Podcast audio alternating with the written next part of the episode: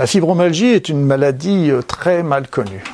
Je m'y suis intéressé personnellement lorsque j'ai été travailler en Nouvelle-Calédonie où j'ai rencontré un grand nombre de malades et, donc euh, j'ai regardé comment faire le diagnostic de cette maladie qui est très compliqué. Je me suis aperçu que bon nombre de mes collègues refusaient de reconnaître cette maladie, ce qui faisait que les patients vivaient souvent un véritable calvaire parce que la moyenne était entre six mois et un an avant que le diagnostic de fibromyalgie soit posé et dans ce temps-là on les prenait pour des malades imaginaires.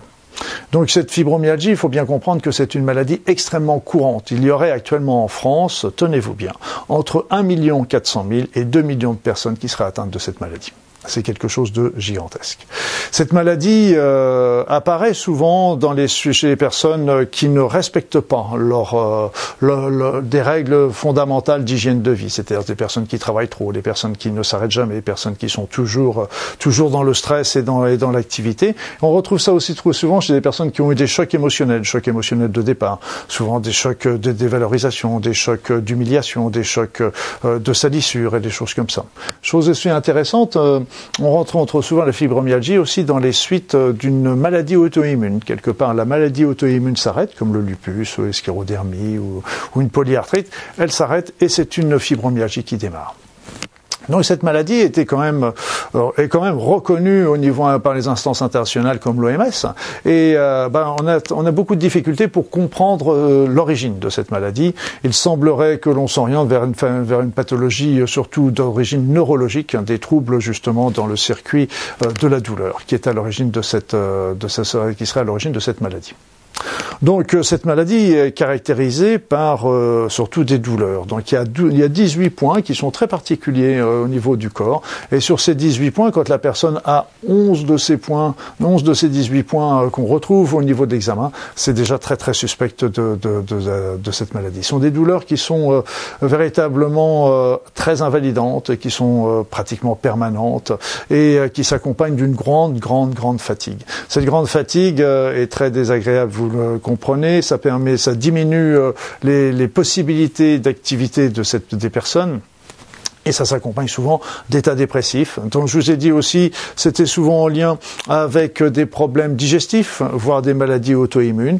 Et puis il y a beaucoup d'autres symptômes qui peuvent euh, accompagner. Mais rappelez-vous, c'est surtout les douleurs, les douleurs qui sont intenses, qui durent depuis plusieurs mois. De même une fatigue intense qui dure depuis plusieurs mois, qui sont des symptômes qui sont permanents, qui sont pratiques, qui sont quotidiens, et souvent accompagnés de troubles digestifs. Et souvent ces troubles digestifs sont, peuvent expliquer peut-être aussi l'encrassement de l'organisme de ce côté-là.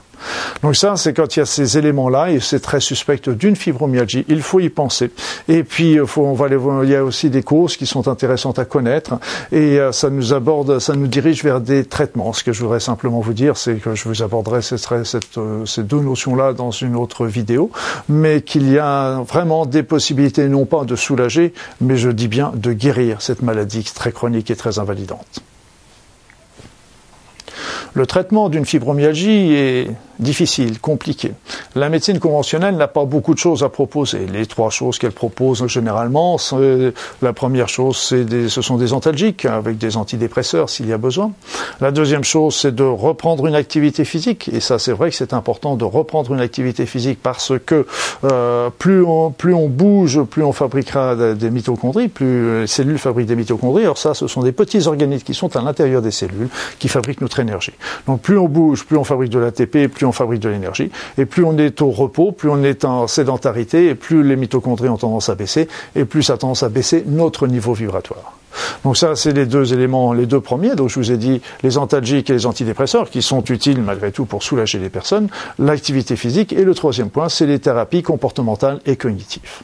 Donc tout ça, je dirais que c'est quelque chose, sont des traitements palliatifs et donc il faut vraiment se tourner vers d'autres aspects, euh, d'autres traitements, d'autres approches pour essayer de trouver des solutions pour guérir pour guérir, euh, bah évidemment, déjà, si on reste toujours sur le domaine de la symptomatologie, de simplement des signes, des symptômes, on a beaucoup de remèdes en, médecine conventionnelle, en médecine naturelle qui sont, je nommerai l'homéopathie, l'acupuncture, le FT, le TAT, Oponopono, Aora, tout ça sont des, sont des éléments qui permettront de calmer les douleurs, améliorer la fatigue. Mais d'une manière un petit peu plus importante, là encore, il faut que la personne change son mode de vie. Il est important de ça parce que je veux, la, la maladie est très liée aux personnes qui justement ne se se sont pas écoutées, des personnes qui n'arrêtent pas. Donc là, il est temps de comprendre que la maladie est là pour dire stop. C'était des personnes qui étaient vraiment lancées sur des activités folles, et puis d'un seul coup, pouf, la maladie arrive, c'est comme si qu'elle les arrêtait, arrêtait un oiseau en plein vol, et donc là, d'un seul coup, elle, elle dégringole, et c'est là que c'est des situations qui sont très désagréables. Donc il faut que la personne continue des activités, mais aussi prenne du temps pour elle, prenne du temps pour méditer, prenne du temps pour marcher, prenne du temps pour avoir des contacts avec la nature, et ça, c'est ça ce que veut dire cette maladie. Donc là, il n'y a personne d'autre qui pourra le faire à la place des personnes. Donc c'est vraiment qu'elles se prennent en charge là-dessus.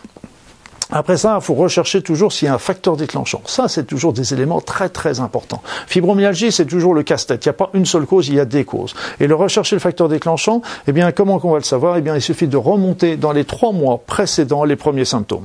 Qu'est-ce qui s'est passé dans les trois mois précédents les premiers symptômes Est-ce qu'il y a eu une maladie Est-ce qu'il y a eu une anesthésie Est-ce qu'il y a eu des traitements Est-ce qu'il y a eu des vaccins Est-ce qu'il y a eu une chirurgie Est-ce qu'il y a eu un accident Est-ce qu'il y a eu un choc émotionnel Donc ça, il faut repérer le facteur déclenchant possible et travailler dessus.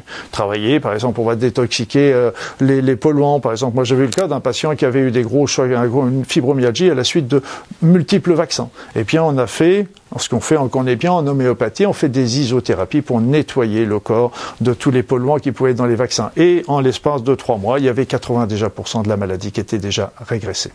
Donc là, il faut toujours, s'il y a un choc émotionnel, on va travailler avec des, des de psychothérapie ou de l'EFT ou avec euh, des plantes, avec des fleurs de bac pour traiter, pour aider la personne. Donc on trouve le, facteur déclenchant, on cherche le facteur déclenchant et on fait en sorte de de le, de le nettoyer. Donc ça, c'est la première chose. Deuxième chose, c'est les troubles digestifs. Il y a très très souvent des problèmes digestifs, des problèmes d'intestin fragile, d'hyperporeux. Donc là, il faut voir aussi un médecin de préférence. Il y a beaucoup de médecins homéopathes qui sont ou de thérapeutes ou de naturopathes qui font ça et qui travaillent beaucoup sur les intestins, revoir les probiotiques, refaire la muqueuse intestinale, etc. Parce qu'autrement, dès que la muqueuse sera, bien refaite, elle ne laissera plus rentrer les polluants à l'intérieur du corps. L'autre élément qu'on retrouve également, ce sont les polluants. Il y a beaucoup, j'avais rencontré d'ailleurs un médecin allemand qui travaille beaucoup sur les pesticides et c'était aperçu pour lui la, la, fibromyalgie était très très liée avec les pesticides et tous les polluants. Donc on a vu aussi les, les problèmes de polluants d'un autre niveau qui sont en Nouvelle-Calédonie, j'ai fortement suspecté sans preuve parce que j'avais pas les moyens de le faire, mais en Nouvelle-Calédonie c'était le nickel, c'est un pays de grande production de nickel. Alors peut-être ça pouvait expliquer le nombre important de malades que j'ai rencontrés là-bas. On a aussi une grande suspicion par rapport au mercure. Donc là aussi, la détoxication de toute façon du corps de ces polluants ne pourrait être que bénéfique, euh, même si c'est pas la cause, au moins ce sont des facteurs aggravants. Les éléments importants aussi qu'on retrouve, c'est la carence, les carences et les carences numéro un, c'est le coenzyme Q10 qui est vraiment très intéressant et qui va contribuer à faire retrouver l'énergie des personnes avec du magnésium, avec euh, des éléments euh, comme les antioxydants, la vitamine D également qui est intéressant, D comme Dominique, je dis bien. Après ça, des infections. On retrouve beaucoup d'infections qui sont réactivées, mais qui sont réactivées, qui sont des infections qui remontent au niveau, euh, euh, au niveau de leur développement euh, bactérien ou viral, mais ils ne sont pas assez forts pour redéclencher une maladie. D'un autre côté, l'immunité n'est pas assez forte pour s'en débarrasser. C'est bien que le, les germes restent un petit peu torpides comme ça. Et les germes les plus fréquents qu'on retrouve maintenant, c'est la maladie de Lyme le, ben, le borréliose, c'est une bactérie. On retrouve aussi très souvent le l'Epstein-Barr virus, qui sont aussi les deux éléments. On trouve aussi beaucoup de brucellose, qui sont dans, dans donc sont les germes les plus fréquemment euh, rencontrés dans, dans, les, dans les problèmes infectieux. Et là, ben, on a des remèdes qui peuvent être déjà tentés, euh, comme les antibiotiques, quand il s'agit d'une borréliose. Et on peut travailler aussi avec euh, le chlorure de magnésium, on peut travailler avec euh, l'argent colloïde, on peut travailler des huiles essentielles également. Et ce que un traitement que j'adore, c'est la microimmunothérapie. Ça, c'est un, élément qu'on vous pourrez retrouver facilement sur Internet. Et vous, il y a beaucoup de médecins qui pratiquent cette microimmunothérapie avec euh, pour justement agir sur ces infections récidivantes euh, ou, ou réactivées plus exactement. Après ça, il y a des problèmes d'articulés dentaires. Souvent, il y a des problèmes aussi où la mâchoire est pas tout à fait équilibrée parce que les dents sont pas tout à fait en vis-à-vis, parce qu'un plombage peut saillir ou, un bridge peut être mal placé. Et donc, à ce moment-là, cet articulé dentaire va retentir sur toute la chaîne ostéo-articulaire. Et là encore, c'est une des causes possibles de la fibromyalgie. Enfin, il y a d'autres problèmes comme la maladie auto-immune. Comme je vous ai parlé, cette maladie auto-immune, très souvent, on retrouve croisée avec la fibromyalgie. Donc, c'est intéressant de rechercher ça. Il y a les traitements, les terrains acides, les acidoses. Là encore, les acidoses favorisent les contractures, favorisent la fatigue. Donc il faut aussi penser à rechercher du côté des acidoses. Et puis ben, enfin, il faut toujours, euh, il y a les champs électromagnétiques également. Et puis après ça, il faut, faut bien comprendre que surtout ces recherches reprendre, comprendre le sens de la maladie. Qu'est-ce qu'elle fait cette maladie? Je vous l'ai dit tout à l'heure.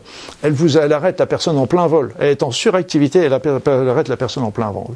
Donc il est peut-être temps justement, si la maladie est là pour arrêter, eh bien simplement de réfléchir pourquoi? Et retrouver un petit peu le sens véritable de sa vie, parce que si on était dans cette hyperactivité, peut-être on était en train de fuir quelque chose et puis euh, de passer à côté de l'essentiel. Donc euh, la, la maladie nous remet dans le temps présent, il faut écouter un petit peu ce qu'elle a à dire et de changer de rythme. Voilà, c'est un petit peu toutes les pistes que je vous ai données. Bien sûr, il faut chacun, à chacun trouver sa piste. On ne va pas tout faire pour tout le monde. À chacun de trouver sa piste, à chacun de trouver son facteur déclenchant, à chacun de, rechercher. Mais ça, ce sont des moyens que j'ai repérés euh, avec les pesticides, avec les réactivations, les, carences, etc. sont des moyens qui permettent de sortir la personne de la fibromyalgie. Et c'est pour ça que j'affirme que à partir du moment où on a bien mis le doigt sur le problème, la problématique de la personne, qui est différente d'une personne, d'un malade à l'autre. Bien mis le doigt et qu'on le traite, je peux vous affirmer qu'on peut sortir et guérir de la fibromyalgie.